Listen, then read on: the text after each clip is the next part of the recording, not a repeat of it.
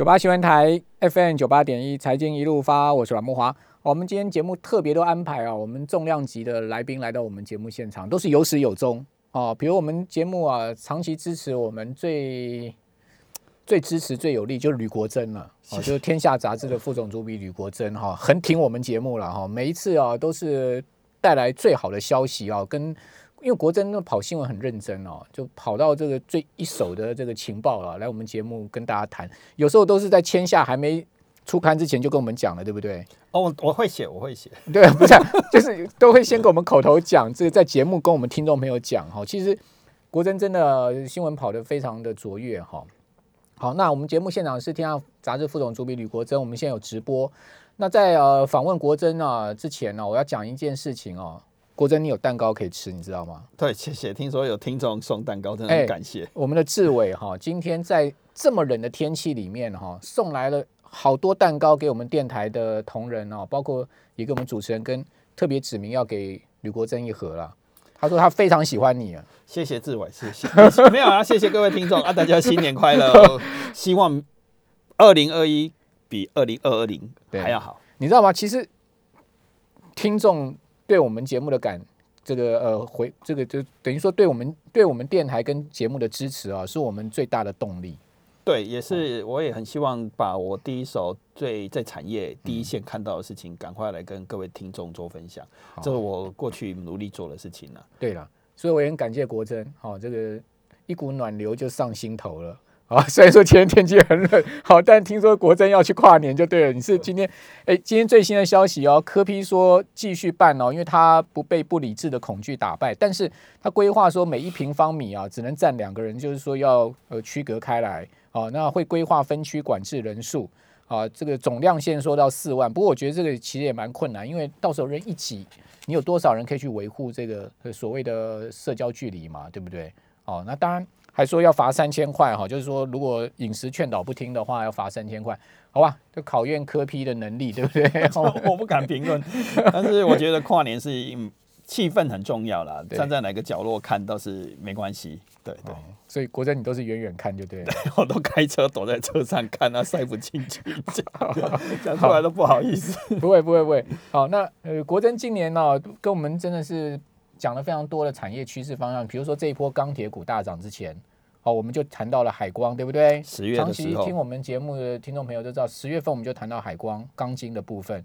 海运股大涨之前，国珍哎，应该讲海运股已经大涨，但是那个讲的点上面刚好就是一个 大喷的情况，对不对？十二月初的时候，对，就是海盗船的海盗船的时候，哎，海盗船上去的时候下来，我们没有。对，然后国珍就讲说，哎，这一波海运上涨是有机之谈嘛，哈，它有个。呃，很多因素的重要基本面。对，其实我们采访到很重要的人啊，张龙发基金会的董事长嘛。张龙发基金会等于是控有整个长隆集团很重要的关键。那当然，那是一个学者，可是他其实三十年来会观察航运，所以有兴趣还可以再回去听那个广播，或者是看我们天下的文章。我们不敢讲说，然后从运动器材就开始讲了。哦，对对，运动器材，那还有自行车。好，对，那是上半年，那疫情最严重的时候。对，然后再来就是那个我们钢铁股嘛，对对，好，所以大家也对你很肯定了，不敢不敢不敢，所以我们的听众朋友太肯定你了，太喜欢你了，好，就送蛋糕来了。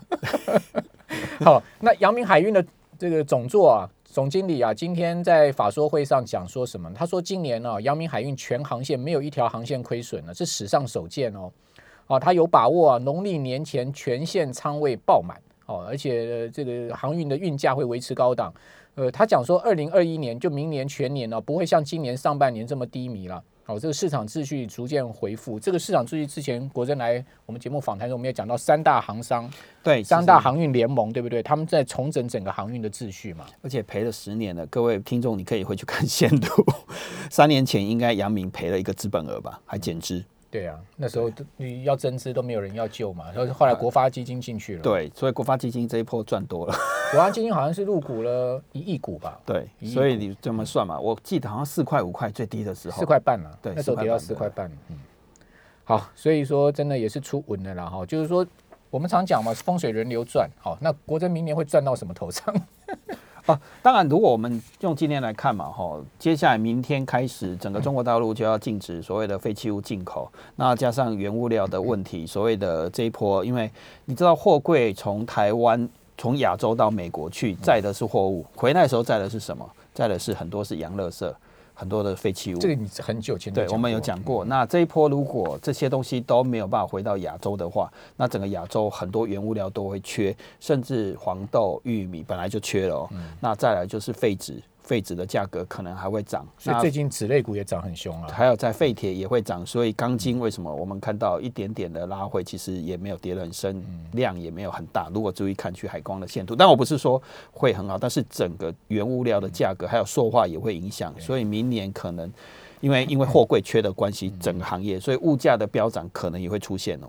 好，那。国珍来绝对不是跟大家报名牌，而是从整个经济的宏观跟微观层面跟各位抽丝剥茧，就讲说未来的趋势跟方向。这点我很肯定啊，就是说，呃，洋乐色这件事情，我们几年前的节目就谈，二零一八年，二零一八年节目就谈嘛，就是说，其实我们很多废纸啊回收都是从美国进来的，好像里面掺杂了很多。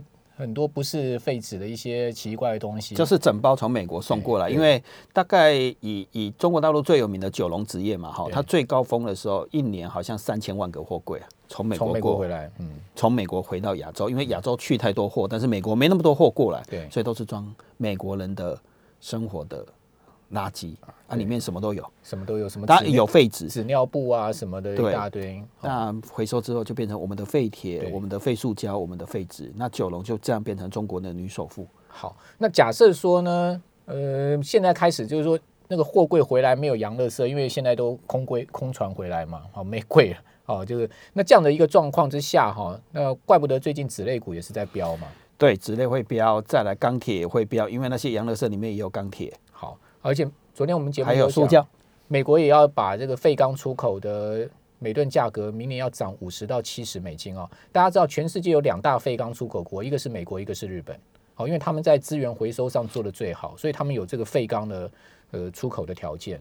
美国应该是消耗量比较大，钢铁消耗量比较大。美国现在也是他们资源回收做的不好哦，但是它有废钢的出口。对他们，他们是世界上最大的，因为他们消费量很大。对啊，他们是世界上最大的。汽车啊，你看美国人开三三年的车子，就五年的车子他就不开了。基本上他们生活垃圾不回收的。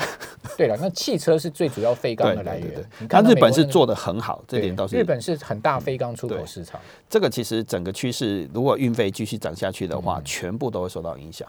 好，那也希望国珍呢明年持续帮我们带来最好的消息，好吗？对，我们应该讲认真的跑新闻了。对，在第一线跑新闻，从来没有改变过，也也也对自己也有帮助了。因为我刚刚有说，就国珍还没访谈之前，我问国珍说：“哎，那个今天交易所统计啊，每个股民赚七十五万呢，国珍有没有赚到这个七十五万？” 那我不能公，我不能公布啊，对不对啊？国珍，我我今年其实。因为特斯拉嘛，我们也介绍过特斯拉嘛，哈，所以特斯拉也谈过。我今年大概从锁定美国的高科技相关的类股的话，其实报酬率都超过百分之五十。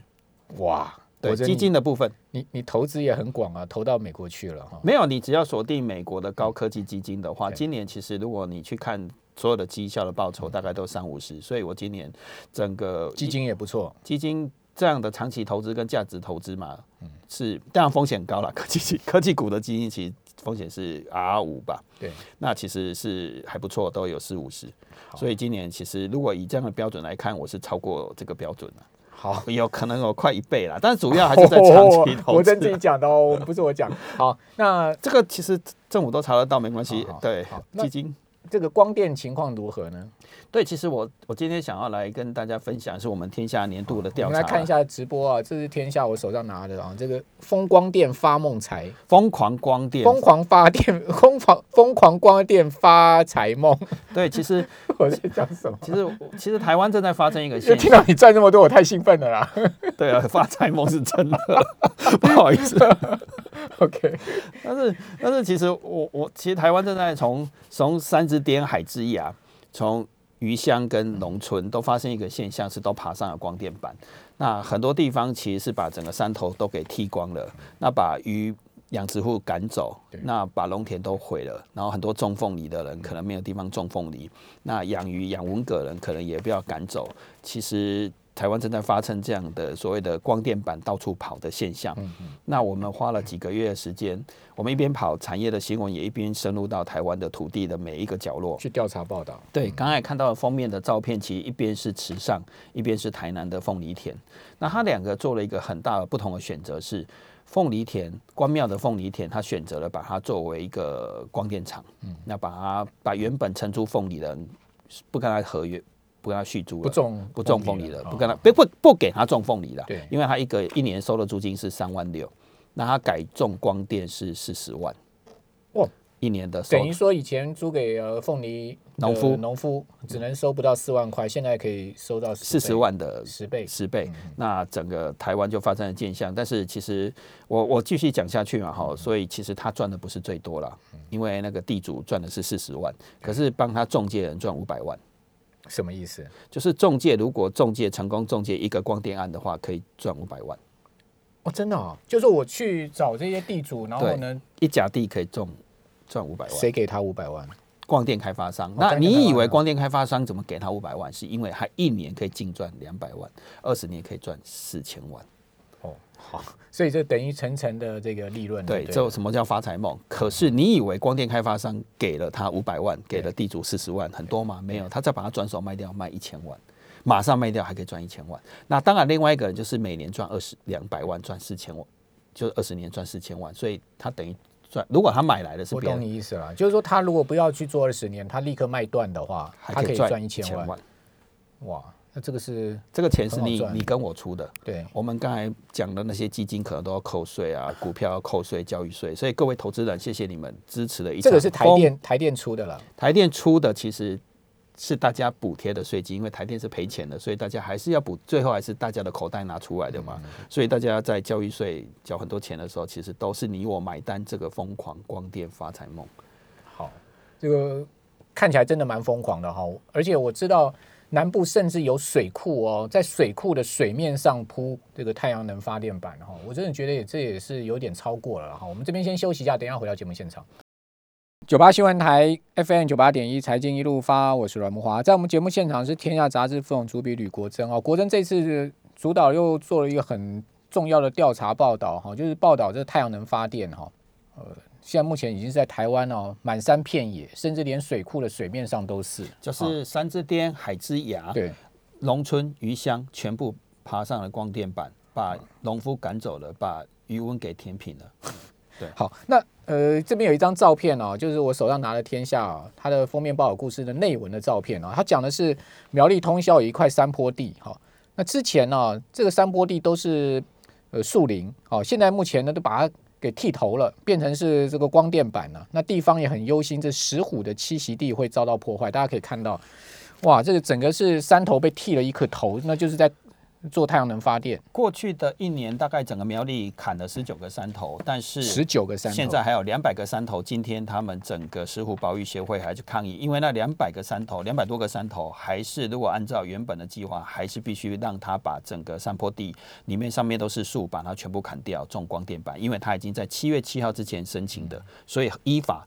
他们已经是头发都剃了，等一下还是要洗头啦，所以只是补那个程序。所以我们报道出来，其实是总共苗栗有两百多个山头，未来要剃光头，有七成以上是在山坡地保育区，就是山坡地保育区原本都是保育林，全部都把它剃掉。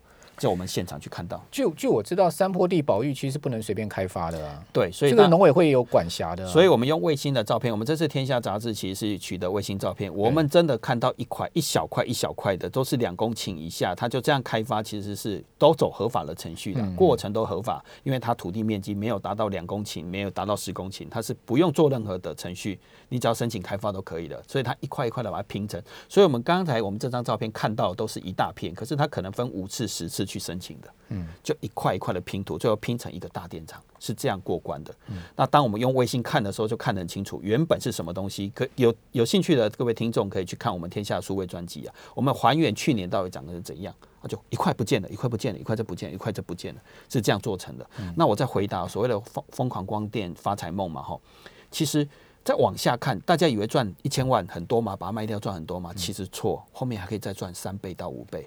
三倍到五倍是二十年呢？二十年后，这些地竟然还有一款条款，因为它已经变成了光电的特殊目的事业用地嘛，对哈，光电特目用地，接下来还可以做什么？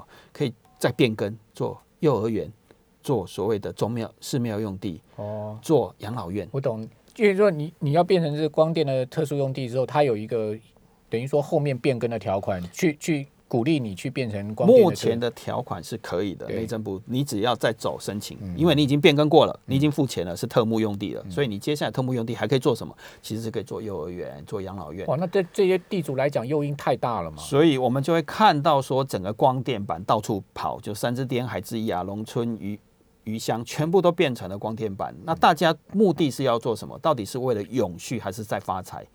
我问我们，其实我们去问，我们去做采访，其实很多人就说我为了把钱留给我的小孩，也都没错。其实很多听众就说，天下我凭什么用道德感去去框限要求这些人说？对啊，那从农民的角度，我辛苦了一辈子，不安诺啊。对但是第一点其实是光电是为了永续还是为了发财这件事情，其实要讨论清楚嘛。第二件事情，其实这些钱都是所谓我们全民纳税人最后补贴的，它不是真的有竞争力的一个。我们为了追求永续给他钱，可是却去把原本依赖这块土地生存的人赶走。所以德国不是这样的，德国其实他在发。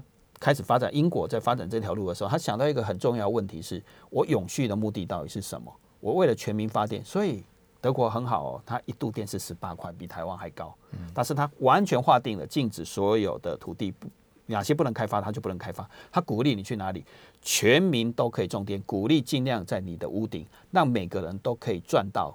你去支持光电，去支持永续，你就可以在你家屋顶赚到十八块的电。所以它是全民，而不是让光电商跟变更土地的人赚钱。所以为什么我要讲德国？因为这我们的报道里面也谈过德国，德国整个发展历史是这样起来的，所以不能讲说德国废核、德国减煤，然后光电发展很好，可是要去想说德国到底是怎么去把太阳能发电做起来。对我我我记得今年在夏天某个时间的时候，看到一篇新闻呢、就是行政院很骄傲的讲说，哎，我们现在太阳能发电呢、已经占到我们现在目前的整个发电量在好像三趴左右吧？对，对，三趴这么多。未来要到二十趴，对，对，就说哇，你看我们太阳能发电成长好快哦，三趴。那是夏天最热的时候。对，那现在答案揭晓了，原来是这样遍遍地开花的方式哈，就是不顾生态的方式而得来的结果。对那这种结果值得骄傲吗？我们其实有去问经济部了哈，那经济部也在亡羊补牢，他认为说，其实还是他也承认说发生了一个问题。第一个，基本上选错地方，就是如果永续的角度，那怎么样叫做生态平衡的角度跟永续？所以很多地方其实它喊停，它现在要主动的去规规范哪些地方，所以他提提出了环境社会检核报告。那我们这期的也有，就是不要去影响生态的，不要优先开发生态敏感区的红区就不鼓励开发，所以应该要去主主导这条路了。对，嗯好，那呃，其中有一个是文蛤的种植、养殖也受到影响。对，其实，在国外哈，其实会去讨论所谓的永续这件事情，除了土地的永续、环境的永续之外，因为我们其实我们发展这件事情是为了永续，不是为了让大家发财嘛哈。所以文革在七股这个地方，其实有四千多公顷的土地，呃，两千多五百多公顷的文革田。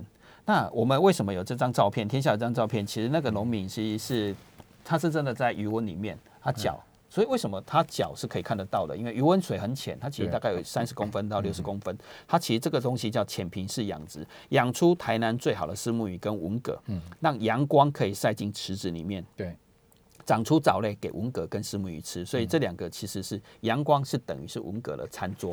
OK，可是七股光合作用嘛。对，它其实是靠藻类的。嗯可是七股偏偏有一个很大的缺点是，七股的地下水不能用，所以它不能养太高价的鱼，而且又是浅平式，它容易像我们这么冷，它容易死掉。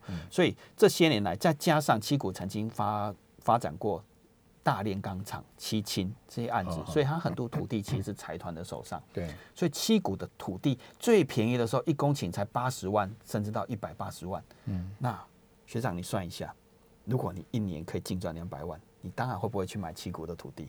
会啊，一一一一公顷才八十万呢、对啊这么便宜。非常便宜，你的成本是最低的，所以七股一下子很多人，甚至农委会还去做一个报告，像台研也想要去那边开发。他做出一个报告，其实我们去现场采访的时候，我们觉得蛮可笑的。没有光合作用之后，文革养出来有多大？看到实验报告，农委会的水事所还说存活率很高，七成。可是看到它的重量的时候，我有点吓到，它一颗才六到七克。那正常一颗文蛤大概是二十克到三十克，也就是说，各位听众，你去菜市场买一斤文蛤大概是二十颗到三十颗。对，光电田养出来文蛤是一斤台斤哦，一百颗左右。请问一下，你有去买过一斤一百颗的文蛤吗？哪有可能？你会吃吗？那就是小贝壳啊。一一一百一斤一百颗的文蛤，那跟那个拉差不多大了吧？还小嘛，对不对？对啊，那怎叫文蛤？那就拉比拉还小。那既然说这样的文蛤是养殖成功了，要渔民一起渔电共生去做。你说谁讲说养殖成功？农委会的水事所。那我们去问他，那后来说水事所，你你也帮帮忙一下嘛。对我们报道没有提到，那垂事所后来告诉我们说，那他们还会继续研究，做一个可持续性的、可持续发生的三到五年报告，那还是应该继续做下去。可是对于七股渔民来讲，这等于本来依赖在那边养七养文蛤人就没有办法生存了，等于把餐桌给。那这种文蛤谁会买啊？我是没买过来，也看不到。但是如果未来有光电，所以当地的渔民养殖户是反对做光电的。对，但是。他就在那个文革养殖的这种你刚刚浅水区上面就架了光电板，对他想要这样做，这就是台湾目前发生的现象。可是它就是真的很便宜，所以很多人就动那边脑筋，而且土地都是你看八十万、一百八十万，好，那那那现在怎么处理这些问题？对，我们也去问经济部，所以经济部后来给我们一个答复是：踢翻餐桌的文革餐桌的，他就不会再做了，他不支持他做。那我们希望他能兑现这个承诺，因为我们这次做这个调查，那那些去。七股草地的人不就是血本无归了吗？那我们也去问中珠，其实刚才学长也提到中珠，中珠会说他也不会去买苗栗的电厂。我们也希望中珠这样做。哦，所以中珠已经跳出来了。对，我们中珠这篇报道里面大的这个光电厂嘛。对他不会去买苗栗的电厂。嗯。好，那也我们也希望就是全民大家共同来监督了，对不对？对，我也只能讲，就是也谢谢你们的报道，让大家知道这个真相。对我很努力的在做这样的调查报道，以及台湾环境永续的报道。好，我我我想我们电台的听众朋友都很肯定国珍 好，那再次谢谢国珍对我们节目一年来的支持，谢谢，新年快乐。好，下下一季。